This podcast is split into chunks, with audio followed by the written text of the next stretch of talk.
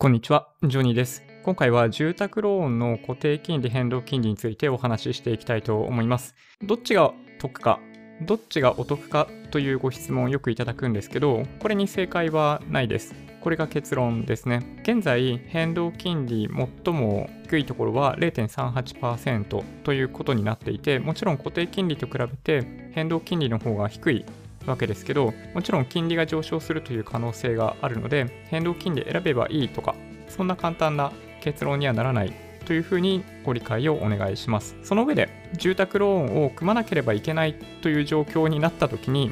どっちを選ぶべきなのか、まあ、この参考になればと思って今回の動画作っています。まずはじめに簡単なシミュレーションやっていきたいと思います。この一番左上に書いてあるように今回は3000万円借り入れをしたケースということでお話ししていきたいと思います。今回4パターンご用意してるんですけど、1個目がこの一番左からなんですけど、変動金利0.38%がずっと続いた場合、2番目が固定金利なんで1.31%と今回はしています。この1.31%が35年間続いた場合、で3番目のケース、変動金利を組んだ時に10年周期で上がって下がってっていうことを繰り返す場合、4番目、変動金利で35年間じりじりじりじりずっと上昇していくというケース。この4パターンで今回はシミュレーションをやっていきたいと思います。この4パターン、まあ、4パターンといっても変動金利に関しては0.38%が続くっていうのは、実質的にありえないので、参考として載せているだけです。まあ、ただ1点お話ししておかないといけないのは、変動金利が今後下がるということももちろんあるというふうに認識しておくべきかなと思います。今ご紹介した4つのケースをグラフでご説明するとこんな感じですね。一番下にある青いラインが変動金利がずっと続いた場合です。あんまり現実的じゃないですよね。次に緑のライン固定金利これも横にずっと1.31%が固定されているというケース。3番目の変動金利10年周期っていうのがこのグレーのラインで、10年かけて上昇、で、また下がって10年かけて上昇、下がって。まあ、これなんとなく景気のサイクルって10年ぐらいだったりするんで、景気が良くなるにあたって金利が上昇して何かが弾けて一気にまたゼロ金利に戻るみたいなのを繰り返す場合こういう風になるという風なケースです。最後の1個が変動金利で、じわじわ35年間かけて金利が上昇していくケースというものも今回載せてあります。それでは実際に数字を見ていきたいと思います。参考程度ではあるんですけど、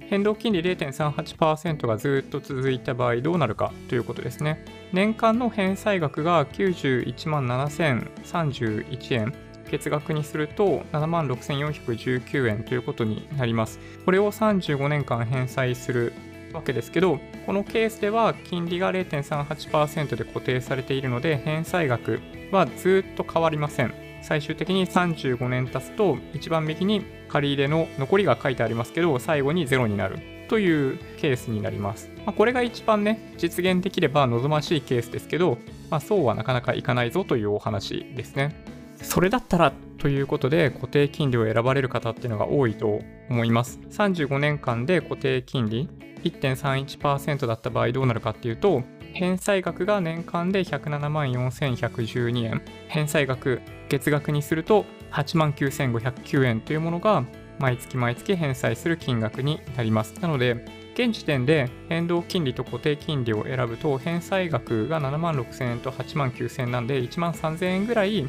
が出てきます。最終的に同じく35年後に借金がゼロになる、住宅ローンの残債ゼロになるということになるんですけど、35年後に返済する総額がいくらになるのか、まあ、ここを一応見ておこうかなと思います。固定金利だった場合、3759万3920円。となります。変動金利0.38%の数字はあくまで参考でしかないんですけど、一応見ていくと、3209万9万6090円ということで、500万円以上の開きが出てますね、この2つで。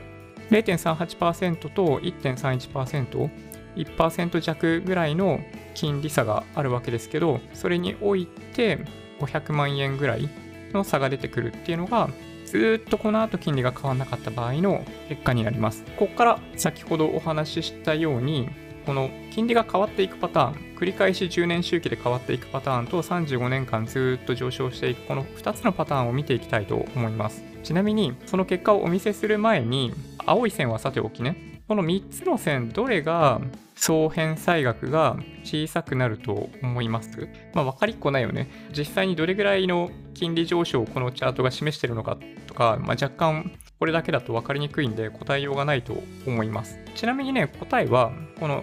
1.31%の固定金利、この緑のパターンが総返済額は一番小さくなります。これはね、まあ、いくらでも変えられるんですよ。この上昇する金利の幅を変えたりとか、このグレーのラインと黄色のライン、オレンジ色のラインの金利の上昇の変化率を変えてあげれば結果が変わってきちゃうんですけど、このチャートが示している3つのケースの中では、この緑のラインが総返済額が一番小さいです。これあんまり、まあ、1回忘れてもらっていいんですけど、お見せしていきます。結果がどうなっているのか。まずは変動金利で10年周期に金利が変わっていくパターンですね。それが一体どういうデータ、金利の上昇下落なのかっていうことを先にお話しすると、スタート時0.38%で始まって、1年間に1回0.25%上昇していく。10年間かけて上昇した後何かが弾けて、また再び0.38%に戻る。こんなに急に金利が下がるっていうことはあんまりないかもしれないですけど、こういったケースで計算をさせていただいています。このケースでいくと、返済額っていうのは金利が改定されるたんびに変わっていきます。ここが注意点ですね。金利が上昇すると毎月返済しなければいけない金額が大きく変わってくるので、まあ、要するに毎月返す毎月返済する金額を抑えたいから変動金利を選ぶという人はそもそも住宅ローンを組むべきではないというふうに思います。このケースでいくと、なので0.38%の時には76,419円で良かった毎月の返済額が2029年2.63%になると1ヶ月で返さなければいけない金額っていうのが10万5321円ということになります。ここは本当に要注意ですね。うん。これを35年間繰り返していく、あの山切りカットみたいな感じで繰り返していくと、まあ、最終的には35年後にゼロに残債ゼロということになるんですけども、35年後、返済総額がいくらかというと、3809万円ですね。一応数字上すごい近い数字になってます。これたまたまなんですけどね。さっき見ていただいていた固定金利だった場合のケースが3759万円に対して10年ごとの景気のサイクルで返済変動金利を選んだ場合3800万円ということで40万円ぐらいの違いが最終的には出てるのかなそれぐらいに抑えることができてますねでもう一つ今このグレーのラインの説明をさせていただきましたこの緑のラインのケースとグレーのラインで総返済額はまあ、わずかにグレーの方が大きくなるということが結果になってました。この黄色いラインを次に見ていきたいと思います。変動金利で35年間緩やかに金利上昇をした場合になります。最初0.385%で1年に1回0.0625%上昇したという例ですね。0.065%が何かっていうと、基本的に金利上昇って0.25%の倍とか半分とかそういう単位でしか変更していかない、変更することはないというふうに認識しているので、基本的にはね。なので、0.25の半分0.125、さらにその半分0.0625かな？うん。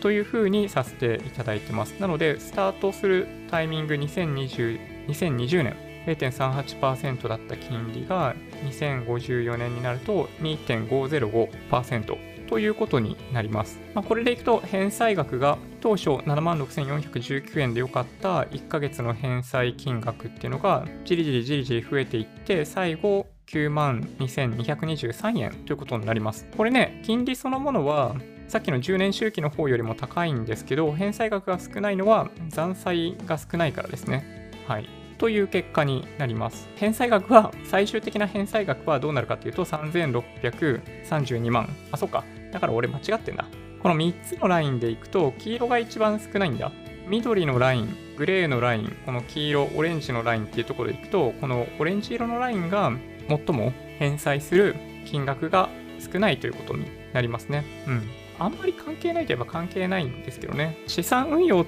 ていうところまで考えてみてみると、まあ、本当にまあこれぐらいの差って言ったら、ね、ちょっと言葉があれかもしれないですけど、そんなに大きな違いではないですね。だから、あの大きく金利が上昇していっちゃった場合には、変動金利のデメリットが大きく出るということがあると思うんですけど、今回ご説明したような、これぐらいの範囲の金利上昇だとすると、あんまり変わんないですね。大きく返済金額が変わるということはないので、固定金利、変動金利、まあ、どちらを選んでも問題ないんじゃないかなと正直言うと思います。まあもちろんね、その資産運用とかって観点で見ると、当初特に返済する金額が少なければ少ない方が資産運用に回せる金額が大きくなるんで、黄色いラインになってくれたらいいなというところはありますけどね。この3つのケースでいくならば。次にちょっとね、話しておかないといけないと思っているのが、実際に先ほどお見せしたような金利の上昇下落が現実的なものなのかどうなのかっていうのを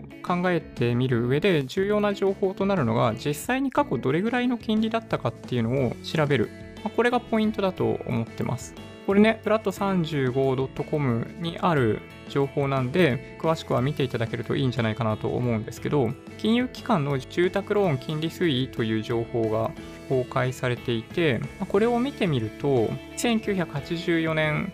まあ、バブル真っ只中ですよね。90年ぐらいまで、まあ、90年、89年にバブル崩壊して、そこから下落して、ずっとフラットな状態になってますけど、まあ、当時こそ8%とか非常に高い金利だったわけですけど、まあ、直近では2.475%でずっと動きがない。特にこの10年間に関しては全く動かないという状況になっています。この環境の中で各銀行はじりじりじりじり変動金利、固定金利、金利水準を引き下げて先ほど見ていただいていたようなジャパンネット銀行とかだったりすると0.38%という変動金利の水準にまで下がってきたっていうのが現状です。これですね、ジャパンネット銀行を見ていただけるとわかるんですけど、借入金利、変動金利に関しては0.58%。で、違う、0.38%というふうになってます。で、基準金利がこれに対してどうなっているかっていうと、2.28%ということになっていて、このオレンジ色のラインが、まあ、それを大体示しているのかなというふうに思っ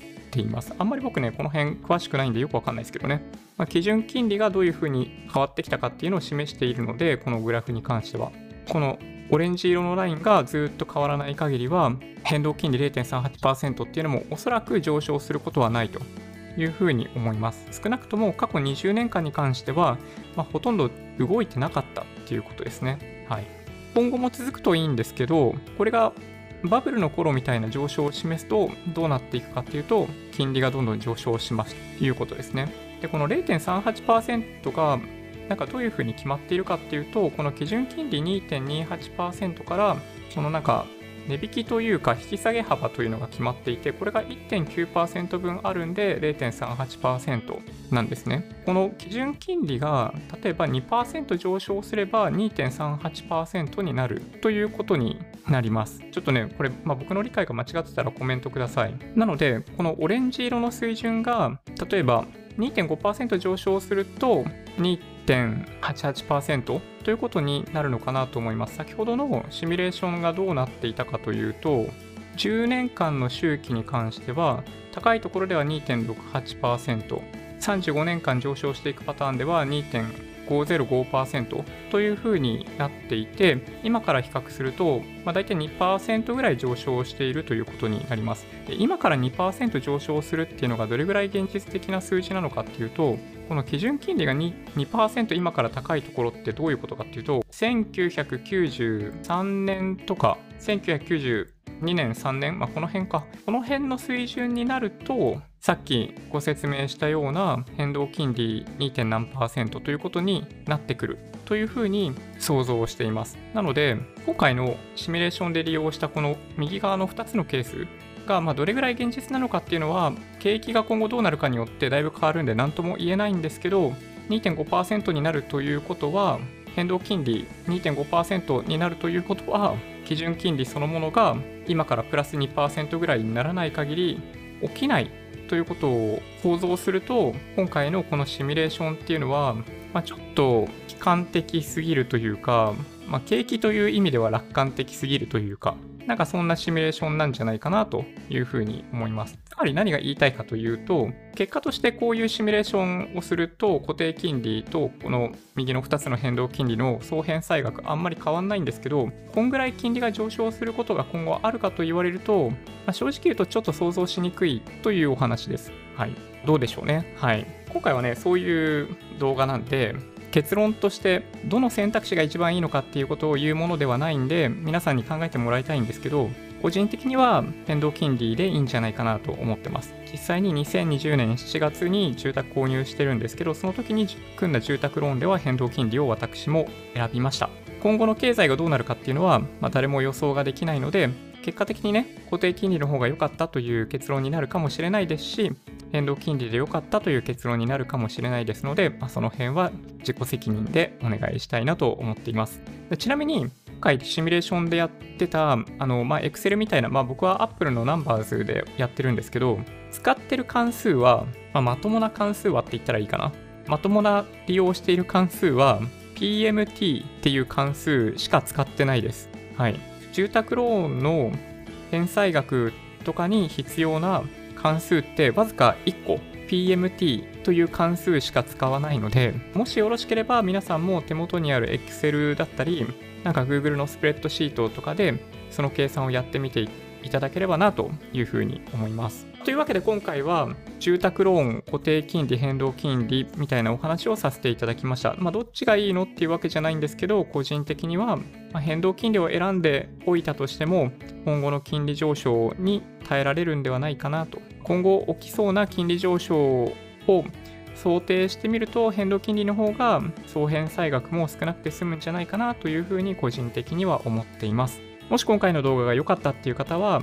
高評価ボタンをお願いします。合わせてチャンネル登録していただけると嬉しいです。それではご視聴ありがとうございました。バイバイ。